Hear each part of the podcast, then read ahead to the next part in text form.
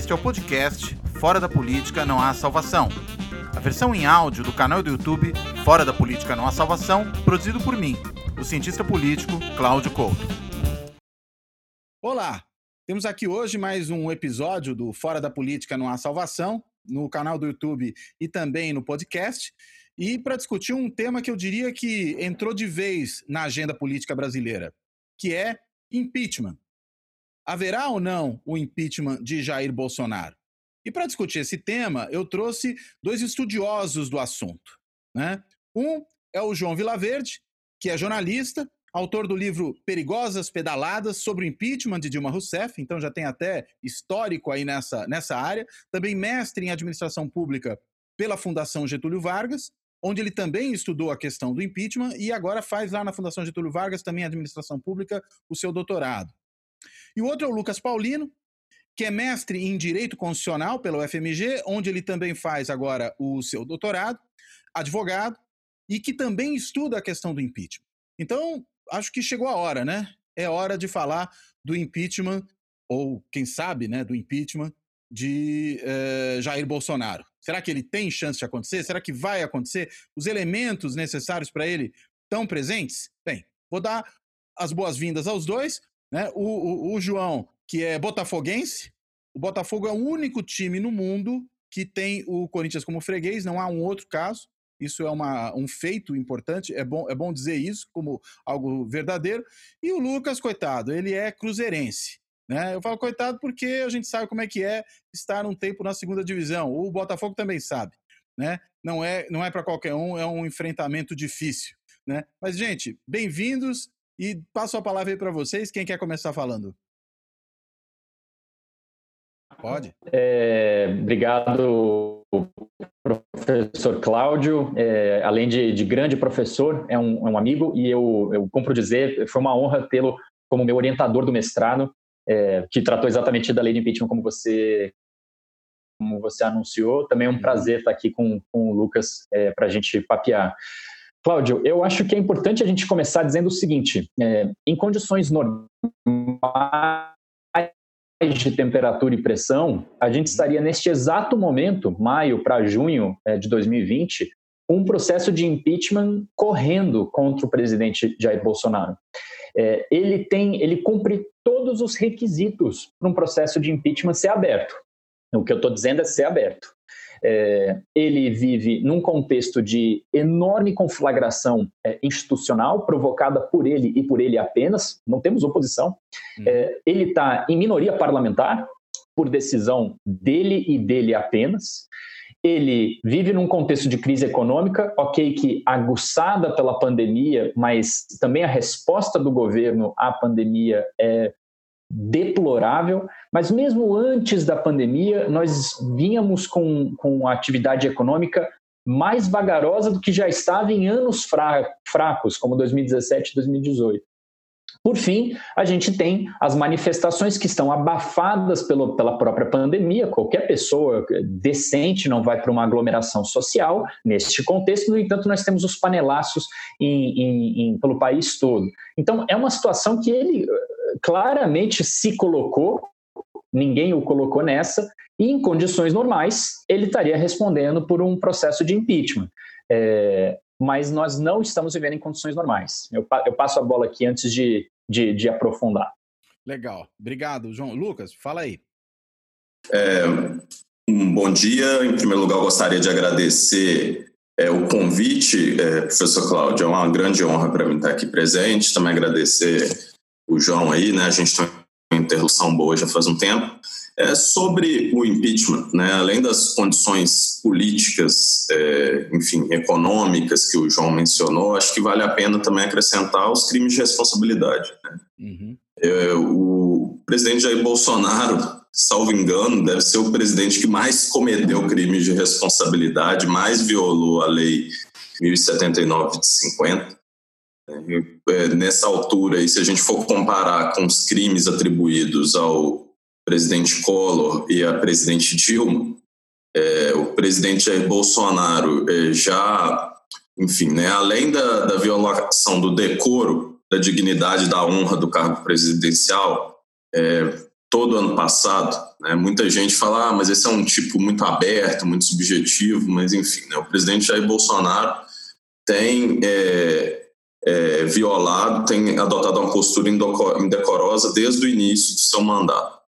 Mas agora, ele participa de manifestações antidemocráticas contra os poderes, ele interfere abusivamente na Polícia Federal, né? então é, é uma, é uma, forma de obstrução de justiça. E, e, enfim, ontem ele participa de, um, de, um, de, uma, de uma manifestação, de, um, de, uma live com o Ives Gandra, é, com a interpretação estapafúrdia do artigo 142, que na, na, prática é um golpe de Estado, né? então ele incita é, os militares contra as ordens civis. Ele participou é, da live? Eu, eu tinha visto que ele tinha divulgado a live. Ele divulgado a live, dela. né? É, divulgou, Mas, né? É, divulgou. Enfim, é, é, é uma série de, de dispositivos da Lei 1079 de 50 que, que já podem ser atribuídos é, à violação dele. Então, assim, eu acho que além dessas condições objetivas, né, políticas, econômicas, de impopularidade, que estão é, em virtude do contexto da pandemia, né, o povo não está indo nas ruas, não está se manifestando, mas também tem a questão jurídica né, que é o cometimento do crime de responsabilidade, e já tem uma série de dispositivos da Lei 1079 de 50, né, uma série de condutas abusivas dele que pode ser enquadrada nessa lei. Então, eu também vejo que o critério jurídico constitucional também já estaria preenchido. Então, falta mesmo a vontade política, a articulação política, aí, como vocês já estavam mencionando. Uhum. E a, e a, gente tem hoje, né, uma, um, um, sinal da economia que acho que é particularmente importante, né? Essa queda, né? Eu digo hoje, né, só para quem nos assiste, a gente tem que informar, né, que dia que a gente está gravando. Hoje é dia 29 de maio, né, o dia que nós gravamos esse episódio aqui. E hoje saiu a notícia de 29 de maio da queda do PIB de 1,5% no primeiro trimestre, o que supera as expectativas, né, João? Você que conhece bem a área econômica? Supera, é, ainda que ninguém estivesse esperando um PIB positivo ou mesmo ligeiramente negativo, é, mas, e, e, claro, tinham, tinham expectativas de queda de 1,5, mas essa não era a expectativa média de quem vive disso, de quem faz esse tipo de estimativa o tempo todo. É, o primeiro trimestre de 2020 vai terminar sendo, muito provavelmente, o melhor trimestre de todo o ano, porque nós vivemos dois meses e meio de um período de três com relativa normalidade. É, se não tinha pandemia em janeiro, não tinha pandemia em fevereiro, a OMS mesmo declarou a pandemia somente no dia 11 de março.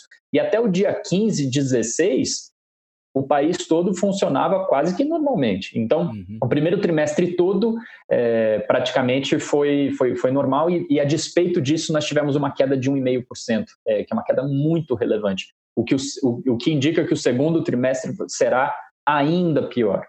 Eu até acho que a gente podia lembrar de um episódio que é marcante, talvez como um, um corte no tempo, né, para deixar isso nítido, que ele é importante tanto politicamente como para a gente ter o timing da, da pandemia.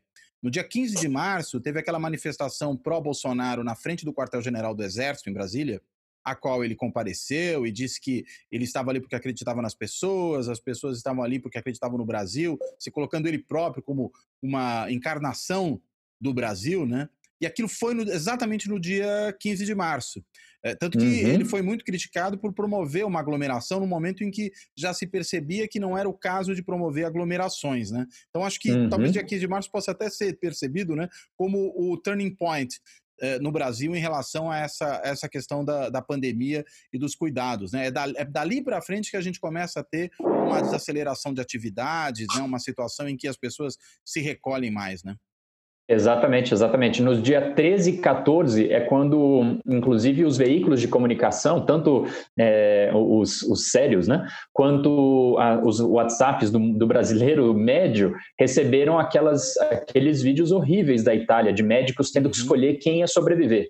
É, foi bem ali, 13 e 14 de março. Então, foi, foi quando o, o, choque bateu de uhum. que algo muito sério estava acontecendo. Perfeito. Quer falar? É, e nesse Nesse sentido, até, até também um dos pedidos de, de impeachment, acho que do PDT e do PSB, colocam até a postura do presidente é, negligente, a forma como ele está lidando com a pandemia, né, que eu acho que essa manifestação de 15 de março ela é exemplar, mas ele continua repetindo todos os domingos esse comportamento de, de estimular a aglomeração, mesmo nesse contexto. É, e também a, a, a forma das políticas que ele tem adotado, né? O PDT e o PSB colocam que isso também viola, é, é, enfim, a Constituição Federal, viola a é, lei federal, a forma que, que, que o Congresso decidiu é, por enfrentar a pandemia, né? Isso é mais controverso porque tem a questão da escolha política uhum. do, do presidente, mas é, tem alguns dispositivos na Lei 1079 de 50 que, que é, dependendo da narrativa construída, poderia até incidir também a forma como ele está tá, tá enfrentando a pandemia. Né? Essa, essa postura dele é, negligente, negacionista, negando a ciência, negando a OMS, também eu acho que, que, que é outra conduta que, que pode ser questionada como, como violando aí a Lei 1079 de 50. É, tanto que as decisões do STF, né, que têm sido na, na, no sentido de favorecer a atuação de estados e municípios em relação ao governo federal, elas levam muito em conta essa questão substantiva da saúde, né? De que estados e municípios têm condições de lidar com isso, podem lidar na sua esfera de competências e mais ainda, que eles precisam reconhecer a importância da ciência ao lidar com essa situação, não é? Exatamente, exatamente. E, e, Cláudio, eu acho que é importante que se diga, tem, tem dois pontos é, que são, que eu acho que, que estão na cabeça das pessoas que pensam é, sobre isso. É, na realidade, a maior parte dos brasileiros pensa no afastamento do presidente da República do cargo. É, a primeira vem do Centrão, né, o, a coligação de partidos é, com pouca ou nenhuma é, base ideológica, que, que fica à disposição para ajudar o presidente a tocar a agenda dele, qualquer que seja a agenda dele. Uhum. É, o Centrão não fez parte do governo Bolsonaro na transição de 2018, ele uhum. sequer foi procurado pelo presidente Verdade. eleito. Ele não fez parte do governo Bolsonaro durante todo o ano de 2019, ele sequer foi procurado pelo presidente para ser parte. Ele não fez parte do governo em janeiro, fevereiro, março, e como disse uma liderança do Centrão, que também é presidente nacional do partido dele, ele me disse esses dias, ele disse assim, João, foi coisa de mês e meio atrás que o meu telefone finalmente tocou e era o presidente. O Centrão com o governo Bolsonaro, ah, não é todo ele, mas uma parte importante dele começou a entrar no governo e começou mesmo, é, não foi em troca de agenda. O Bolsonaro não poderia ser menos preocupado com a agenda do que ele já é. Ele sempre votou contra qualquer agenda modernizante desse uhum. país, como deputado federal. Esse acordo dele com o Centrão é pura e simplesmente para reduzir os incentivos para impeachment. Não quer dizer que a gente não vá ter impeachment. E o Bolsonaro, eu posso, posso, eu suspeito que ele sabe disso também. Ele conhece muito poucas coisas eh, no mundo, mas ele conhece razoavelmente bem os militares e conhece razoavelmente bem a Câmara dos Deputados. Ele lá Sim. ficou por três décadas. Sim. Então, ele não vai ser surpreendido se o Centrão, os novos amigos dele, é, daqui a dois meses, três meses. Os novos é, velhos amigos, né, de certa maneira. Os novos velhos amigos, exatamente. É, traiam ele para votar pelo, pelo afastamento. Isso não vai surpreender ele, mas ele não tinha mais nada a perder. Então, foi um gesto desesperado dele para se associar ao Centrão, para segurar no cargo, para reduzir os incentivos para impeachment neste momento. Mas nada, que, nada, nada indica que isso vai, esse equilíbrio precário vá, vá funcionar é, por muito mais tempo. Até porque, para encerrar aqui esse comentário do Centrão, é, a gente precisa testar como que o eleitor médio, o apoiador médio do Bolsonaro, aquele que continua com ele a despeito de nazista na Secretaria de Cultura, a despeito de um desempenho econômico pífio, a despeito de não ter agenda qualquer, mas é a despeito de Sérgio Moro, a despeito de não ter um ministro da Saúde no meio da pandemia, a despeito de tudo isso, mas que continua apoiando o presidente, e ele começa a perceber que os novos amigos são os amigos de ex-presidentes, de uhum. que, que, que acabam negando essa imagem de antissistema do Bolsonaro. Como que esse apoiador vai reagir? Isso é importante também. Eu acho que isso é importante porque, claro, né, o impeachment começa na Câmara, né? E é ali Exatamente. que está o grosso dessa base de sustentação do Bolsonaro, ou quer dizer, essa base que ele tenta construir nesse momento. Se a gente for levar em consideração o tamanho desses partidos do Centrão, supondo que eles fossem, se não de forma completamente unificada, quase completamente unificada, isso daria para ele uma base de aproximadamente 200 deputados. Né, uhum. considerando uhum. que é necessário ter um terço, pelo menos, mais um dos deputados. 171. Exato, 171 deputados para brecar o impeachment, é um número até, vamos dizer, simbólico desse ponto de vista, né? E a, e a Dilma não conseguiu obter esses 171. É, o Bolsonaro, é. pelo menos hoje, tem um certo respiro aí, em tese, né? A questão é que a gente viu que a Dilma uhum. também tinha, inclusive como desde a época do governo Lula, né? É, o Centrão como parte constitutiva da base, e num dado momento isso tudo se perdeu, se esgarçou, e os deputados do Centrão votaram em massa pelo impeachment da Dilma Rousseff. Exatamente. Exatamente, exatamente. O, o processo de impeachment, inclusive é, parlamentares da centro-esquerda, do PSB e do PDT, votaram pelo impeachment da Dilma. Sim, Quando minorias, você né? tem fuga de coalizão, é, o político ele é uma carreira muito dependente de voto. Uhum. Ele, ele, ele acorda quando, quando nós acordamos, nós pensamos em várias coisas. Ele acorda e ele pensa em continuar onde ele está. E para isso ele precisa eh, renovar os votos de quatro em quatro anos. Então, o impeachment ele é fundamentalmente político. Se a maré vira contra o presidente, não há acordo que segure um voto pelo, por, um, por um presidente impopular que a, que, a, que a população quer ele fora do cargo. O político vai, vai seguir o, o interesse da população naquele momento. Sim. Agora, tem uma questão também que é a seguinte, né? É, existem caminhos mais fáceis e caminhos mais difíceis. Eu me lembro que em março de 2015, a gente já começava a discutir o impeachment da Dilma Rousseff, portanto, com três meses do seu segundo mandato. E naquela época já era mais ou menos claro que talvez o caminho mais fácil do ponto de vista da formalização do pedido de impeachment fosse exatamente aquele que acabou se concretizando, o das pedaladas fiscais. Né? É, hoje, né, qual seria esse caminho mais fácil? O que, que você acha, Lucas? Essa, eu acho que, que o motivo que mais persuade, talvez, seus eleitores seja a questão da interferência é, dele na Polícia Federal. Né? Eu já elenquei aí a questão do, do comportamento indecoroso, da, da, da forma como ele está lidando com a pandemia, das, da participação em manifestações antidemocráticas e contra os poderes constitucionais, mas isso talvez convença mais as pessoas de oposição. Acho que, que vai convencer mais, que está convencendo, né, que muitos ex-eleitores já estão abandonando, sobretudo a turma que, que era mais ligada a essa agenda anticorrupção, Lava Jato, foi essa questão da interferência do, do presidente Jair Bolsonaro na Polícia Federal, que mostra é, é, uma ambição de aparelhar essa instituição, né, que, que enfim, né, quem pensa, quem votou no, no Bolsonaro com, com esse pensamento que ele, que ele só não era corrupto, que ele tinha uma postura antissistêmica, que ele ia ajudar é, ia ser mais honesto que os adversários, né, quando vê que ele está agindo abertamente para aparelhar a Polícia Federal, para evitar investigações contra a sua família e seus aliados, vê aí um conflito moral evidente. Né? Então, acho que esse é o, é o motivo que vai ser mais persuasivo.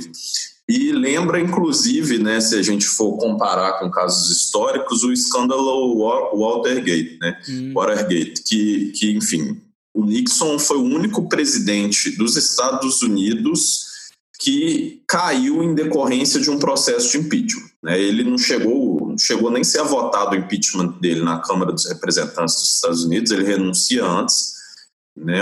Teve outros três presidentes que, que, que sofreram impeachment na Câmara dos, dos, dos, Representantes, mas foram absolvidos no Senado. O Nixon, já temeroso que ia ser derrotado na Câmara e no Senado, ele renuncia antes. E é, lendo o relatório da Câmara dos Representantes, né, que é equivalente à Câmara dos Deputados nossa, eles é, colocam é, um dos crimes que, que é imputado, um dos artigos do impeachment, que como eles chamam lá, é a tentativa do Nixon de obstruir a justiça, dele interferir é, na CIA, no FBI, né, nas instituições americanas para evitar as investigações decorrentes do escândalo. Algo em relação parecido. ao escândalo. Como? Algo parecido com o que a gente está vendo aqui, né? Sim. Então, é, se a gente vê essa cadeia de fatos aí que, que já foi revelada, a gente vê muitas, muitos indícios, muitas evidências que o, que o presidente Bolsonaro queria interferir na Polícia Federal. Então, isso é, é uma forma de, de, obstruir a justiça evidente e talvez seja o motivo mais persuasivo aí para que, que atinja eleitores e ex-apoiadores dele.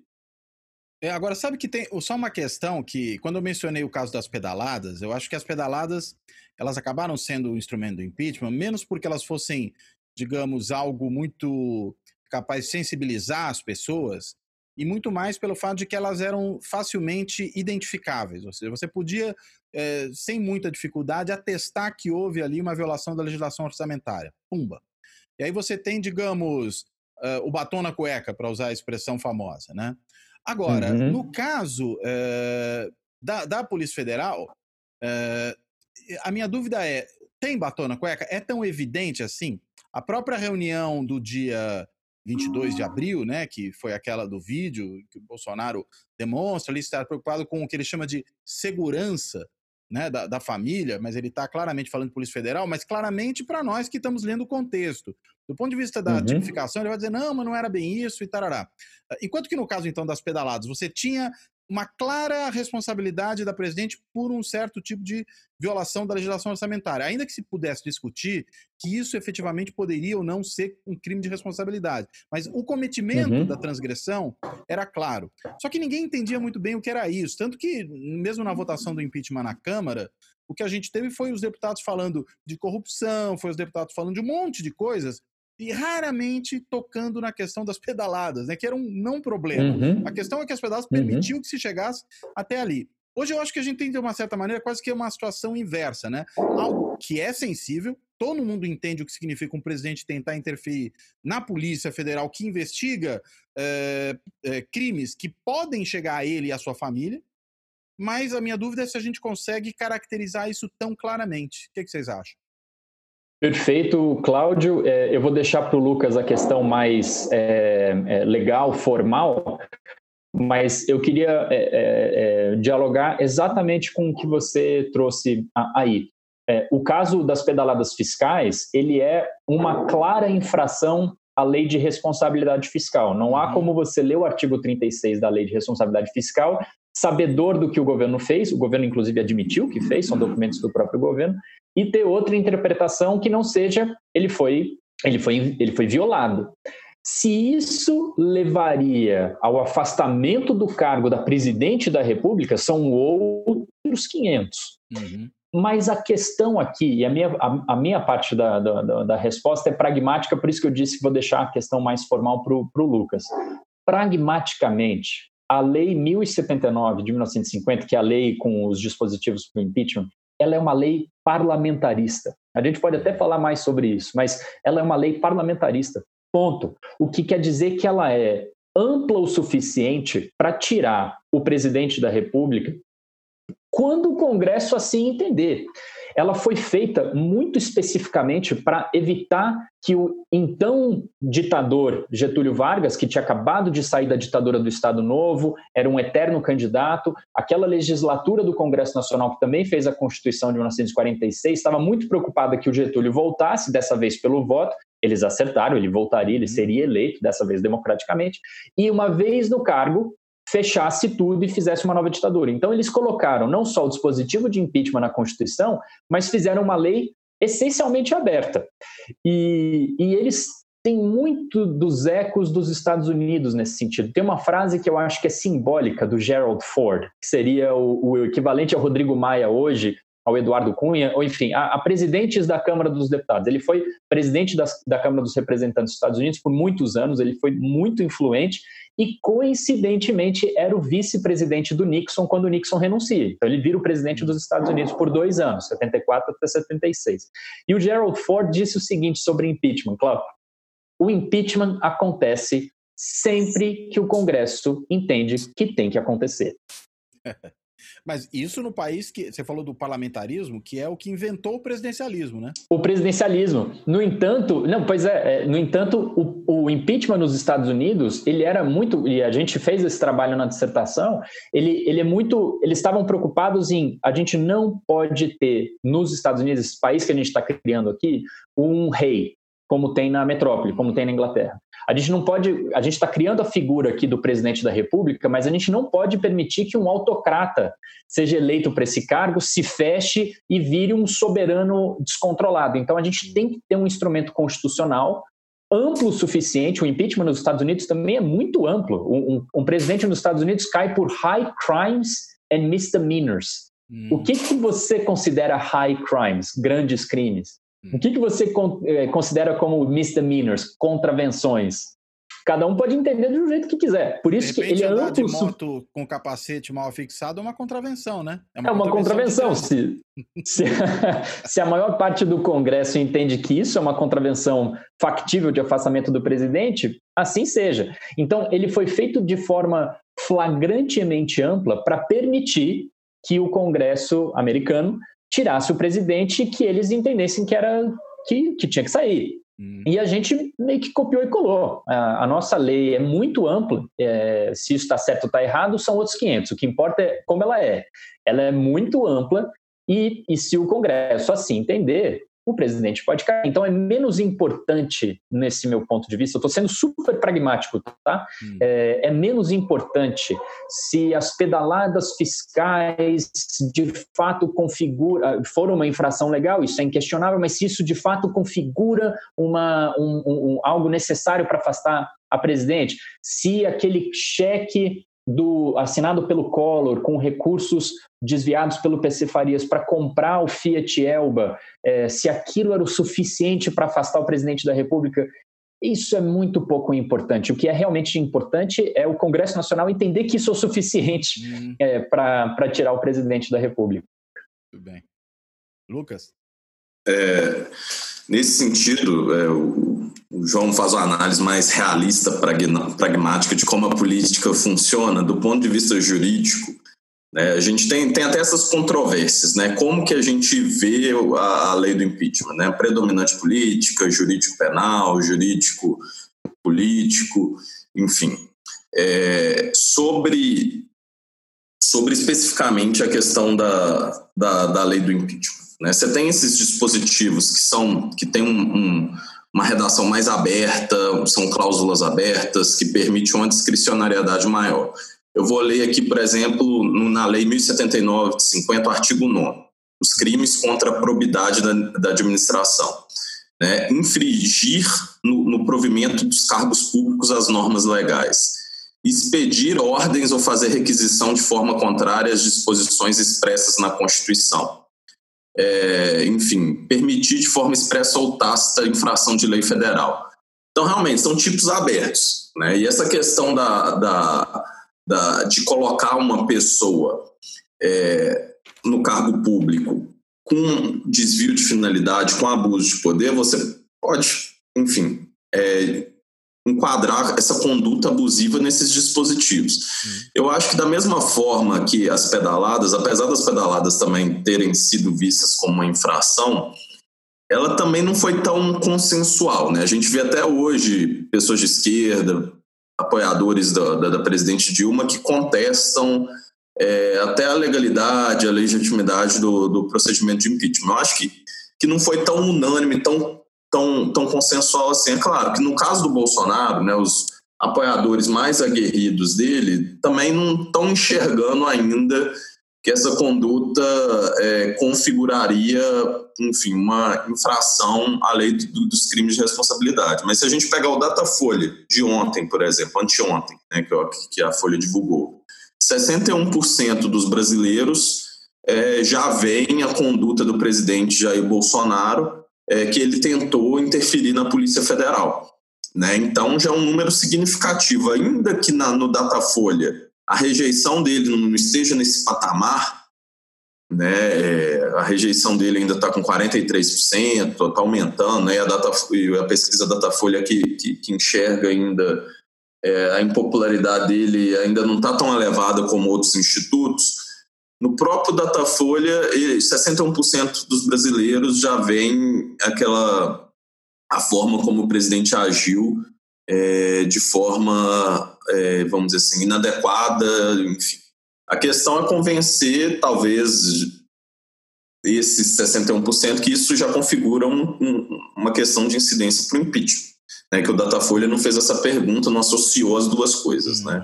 Uhum, uhum. Mas se a gente pega outros institutos, como o Instituto Atlas, 58% da população já está convencida da necessidade do impeachment. A gente ainda está tendo muita divergência aí é, dos institutos, né, que, que, que, a gente tem que entender como os institutos estão dando números tão diferentes, né? Mas assim, se bem que, se bem que de 58 para 61, vamos dizer, está ali na, no erro estatístico, né? É.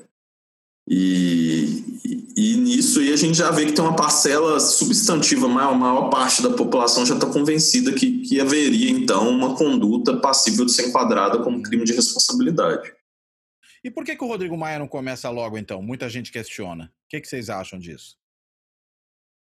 Uh, eu posso começar. Eu, eu tenho duas hipóteses. Elas são bem, bem diferentes. Uhum. É, a primeira hipótese é o centrão. O Rodrigo Maia, ele foi um dos, um dos presidentes, ele é presidente da Câmara desde 2016. É, ele teve uma votação muito expressiva para estar onde ele está. A cada votação, a cada, ele, ele, passou por três. A terceira, que é a mais recente do ano passado, foi a mais expressiva. Uhum. Ele tem muito voto dentro da Câmara.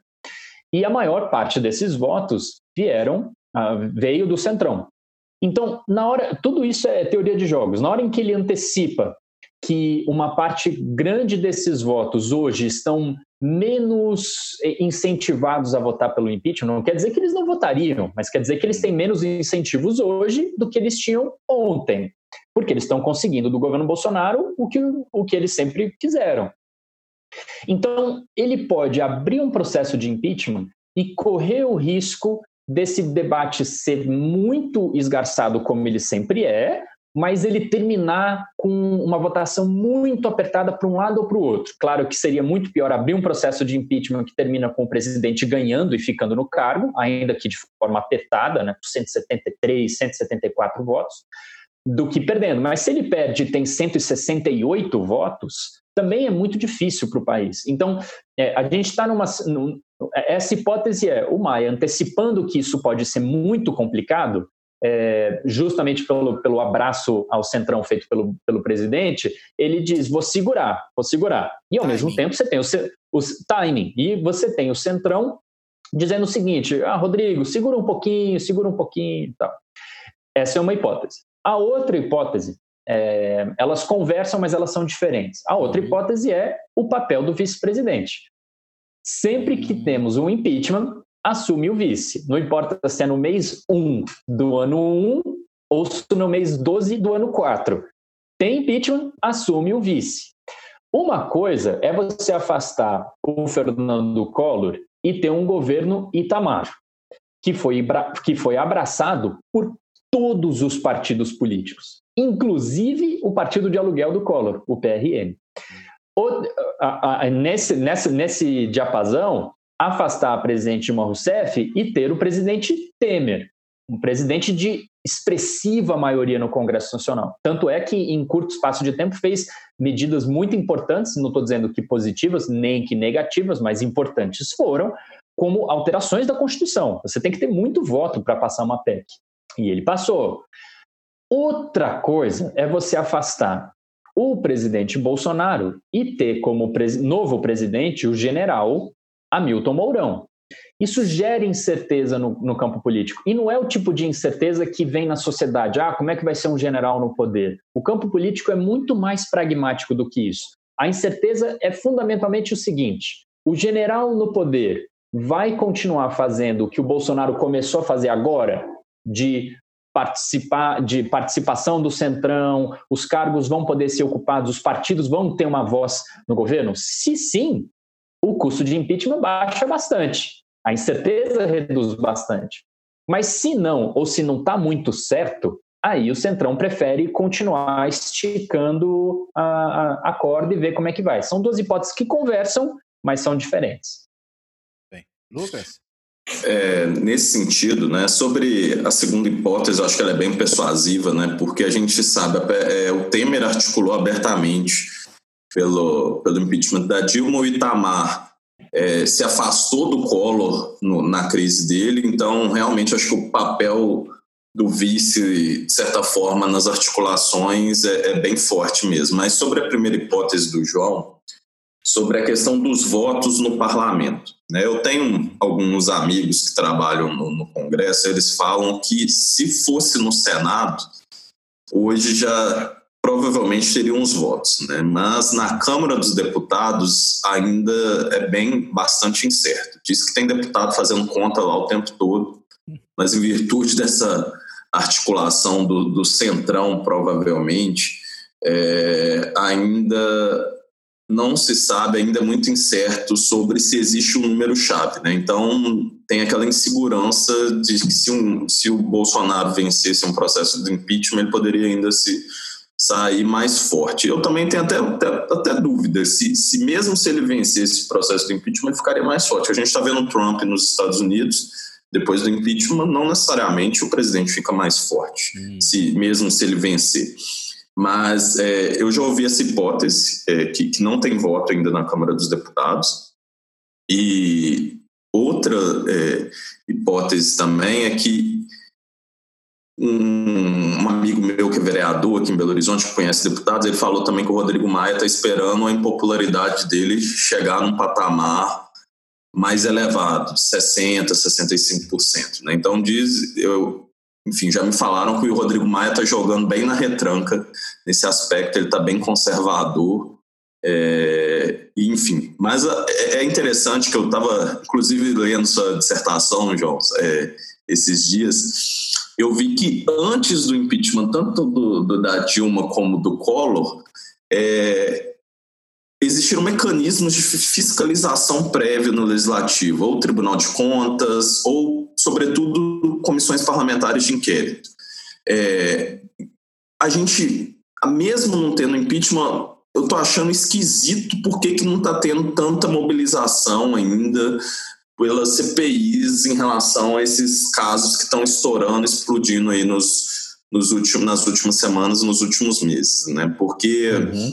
é, só teve a CPI da fake news até agora, que foi abertamente contra o governo, e a gente está vendo vários outros casos que já poderiam ter esses parlamentares de inquérito em andamento. Se os parlamentares estão com receio ainda de não ter as condições políticas para o impeachment, né, a gente sabe que muitas vezes as condições se criam. Né? Uhum. Então, por que será que está tendo também esse receio de de colocar em andamento, em funcionamento, uma CPI para investigar esses casos. Né? Eu fico nessa dúvida, eu queria que vocês me ajudassem a entender.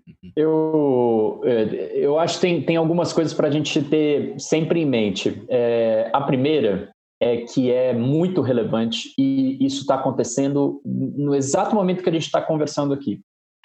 Todas as lideranças políticas com quais eu, eu converso, é, e por dever de ofício eu converso com muitas, falam sobre impeachment. Seja porque eu pergunto, é, seja porque eu nem pergunto. É, tá na cabeça de quem importa. E eu sou muito pragmático sempre. Que não importa que, o que eu acho, o que a gente acha, importa quem pode afastá-lo do cargo ou não.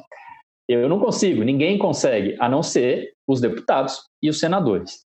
E quem importa está falando de impeachment de uma forma que não falava até cinco semanas atrás. Mudou, mudou, Esse é um ponto... mudou o pulso, então. Mudou é o pulso. Então, isso é uma coisa para ter em mente. Não quer dizer que vai levar um impeachment, mas quer dizer que quem importa está falando sobre isso.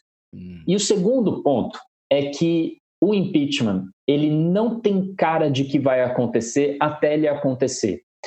Até abril de 1992, o presidente Collor vivia acossado por crise econômica, é, terrível em 1990 e 92 também, hiperinflação, impopularidade, minoria parlamentar, todas as condições estavam colocadas, mas não tinha cara de que teria impeachment mesmo. E em abril de 92, ele ainda negociava com o PSDB para trazer o PSDB para o governo. Hum.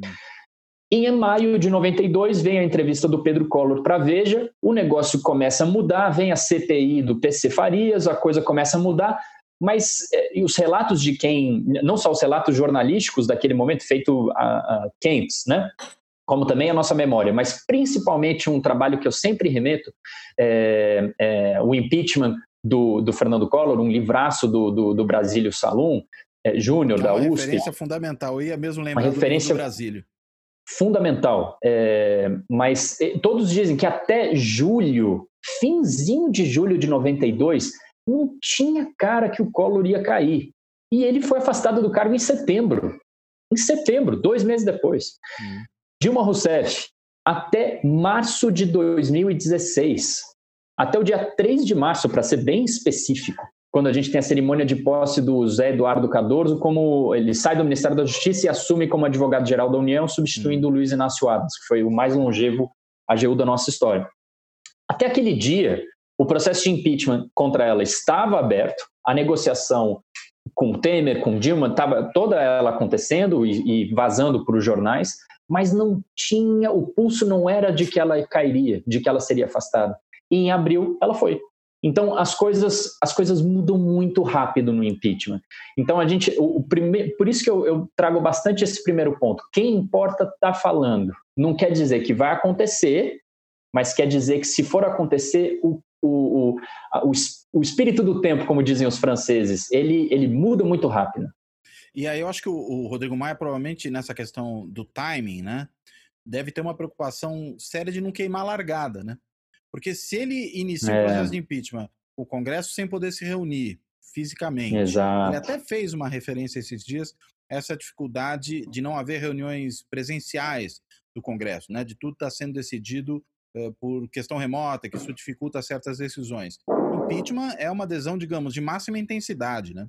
Você fazer uhum. isso à uhum. distância, eh, sendo que há prazos regimentais, e aí, se ele instaura o processo, os prazos começam a contar, o isso. risco mesmo é queimar a largada, né? Quer dizer, ele, ele começa muito cedo com o tempo que ele tem para poder fazer esse negócio andar nas condições atuais, né? Exatamente, Claudio. Ele será presidente da Câmara somente até fevereiro do ano que vem. É, então, ele também tem um, um prazo pessoal. Né? É, ele é um dos agentes políticos é, que tem um prazo mais claro do que outros. Por mais que ele continuará na Câmara e será deputado até, até, o, o até fevereiro de 23, para ser bem, bem formal, né?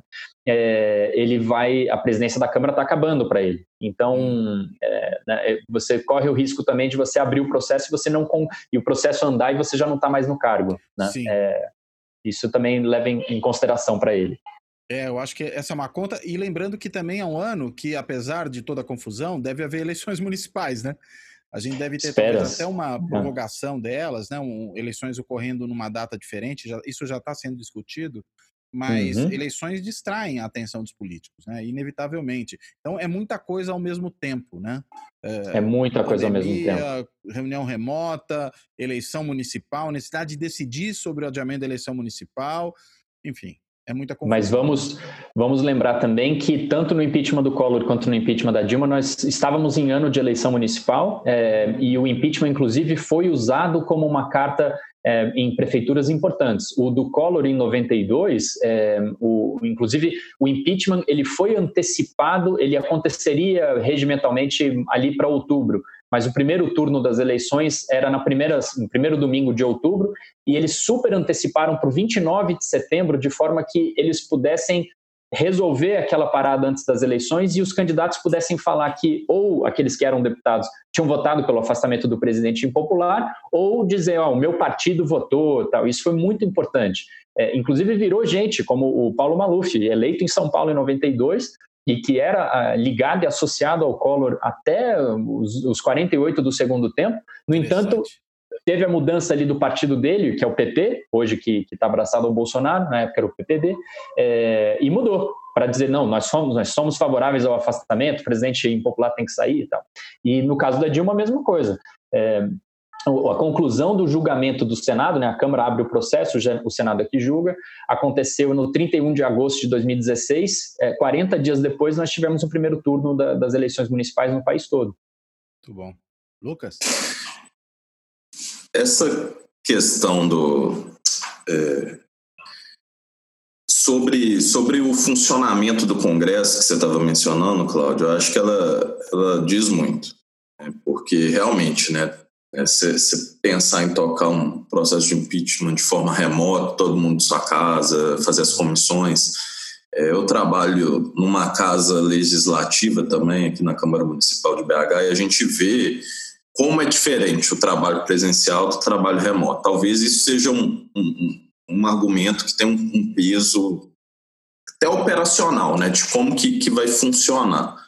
Mas é, eu acredito que o Congresso, nesse momento, mesmo virtual, já poderia, às vezes, estar com a comissão parlamentar de inquérito funcionando, né, que, que vai dar subsídios para esse impeachment. Eu acho que o, que o Congresso poderia dar mais respostas, mais sinalizações para a sociedade brasileira.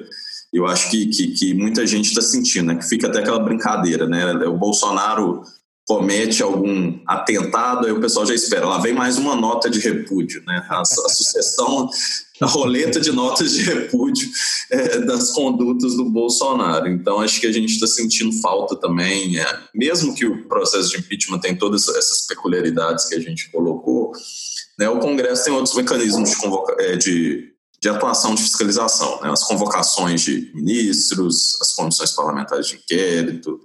Então, é, eu acho que está faltando um maior, uma maior disposição, uma maior articulação política, mesmo da oposição. Parece que agora, essa semana, a oposição, todos os partidos de oposição resolveram sentar, se reunir para articular juntos, mas, enfim, essa semana, né?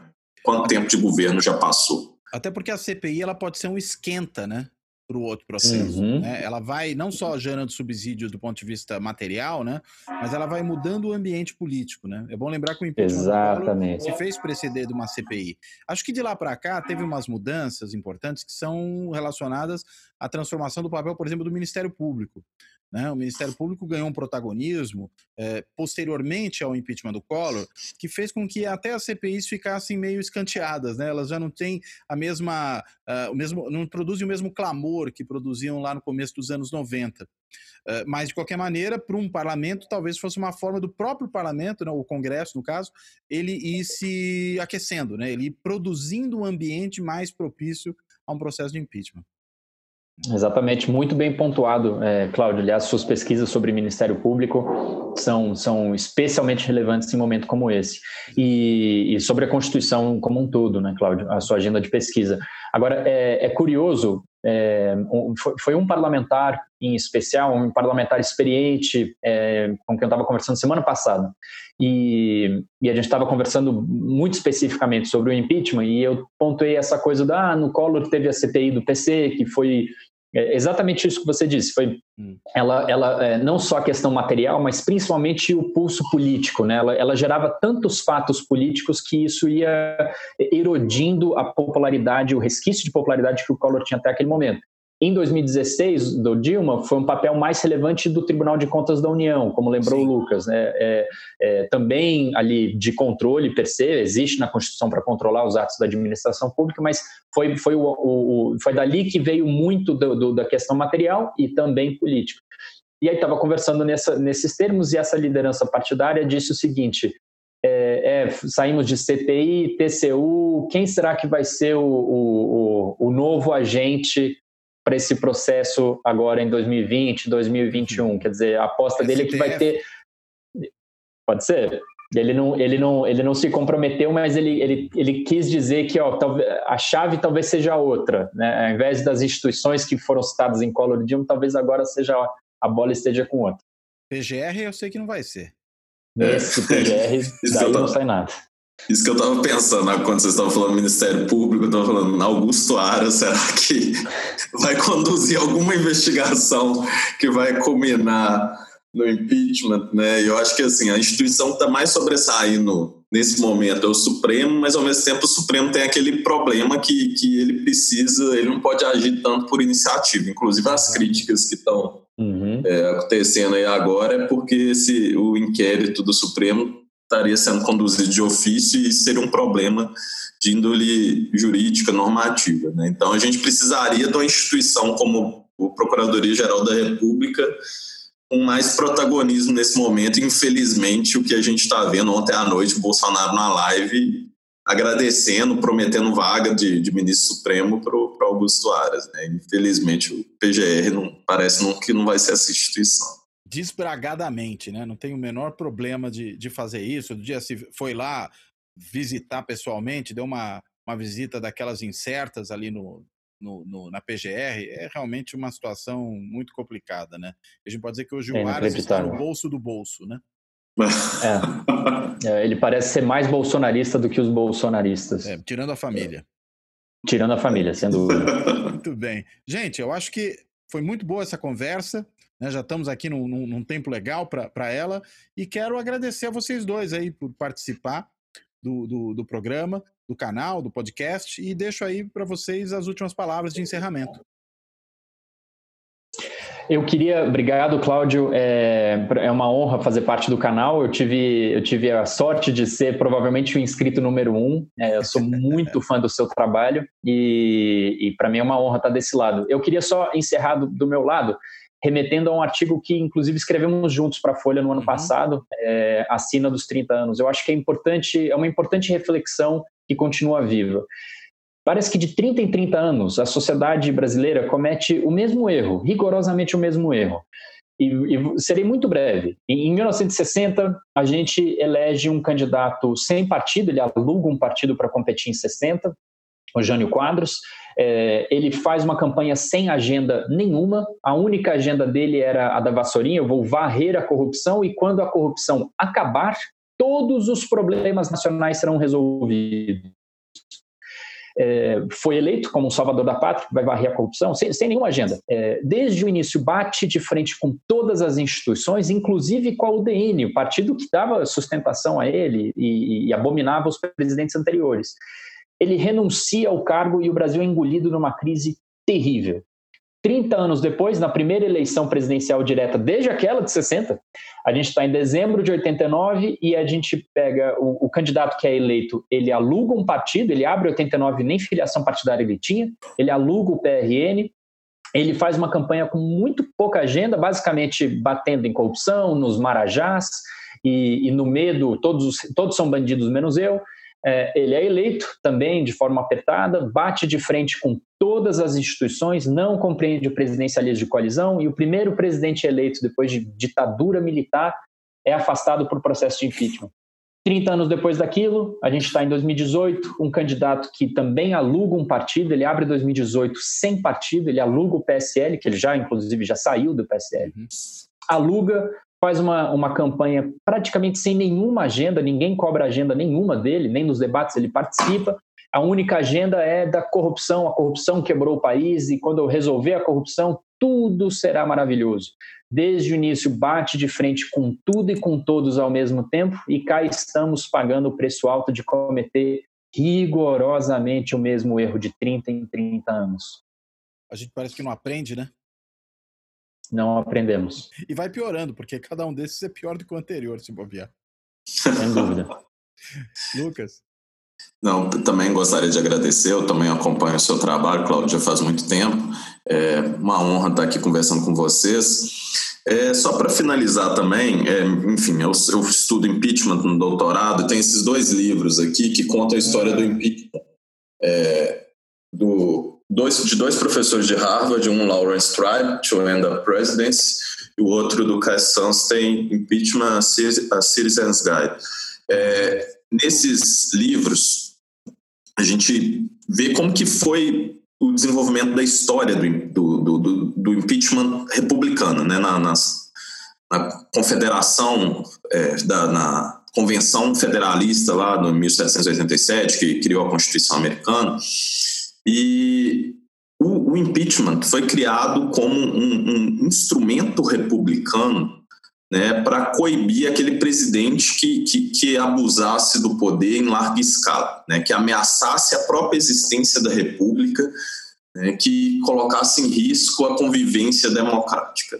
Se a gente vê é, as discussões né, na, na época da Convenção Constitucional Americana, que serviu de inspiração para a nossa Constituição Republicana desde 1891 é, e que foi repetida nas, nas outras sete constituições que tivemos, né, tá, tá desde a raiz histórica do impeachment foi para combater um, um presidente que ameaçasse a, a República, a democracia e, e, e, colocasse em risco todo esse, esse legado. Eu, eu fico pensando que a gente vendo as condutas do presidente Bolsonaro e do, do, seu entorno, sua família, seus ministros, né, que toda hora ameaçam a democracia, tem uma fala é, é, exaltando a ditadura, né, o Eduardo Bolsonaro essa semana chegou até é, é mencionar que não é questão de si, mas quando vai ter a ruptura institucional.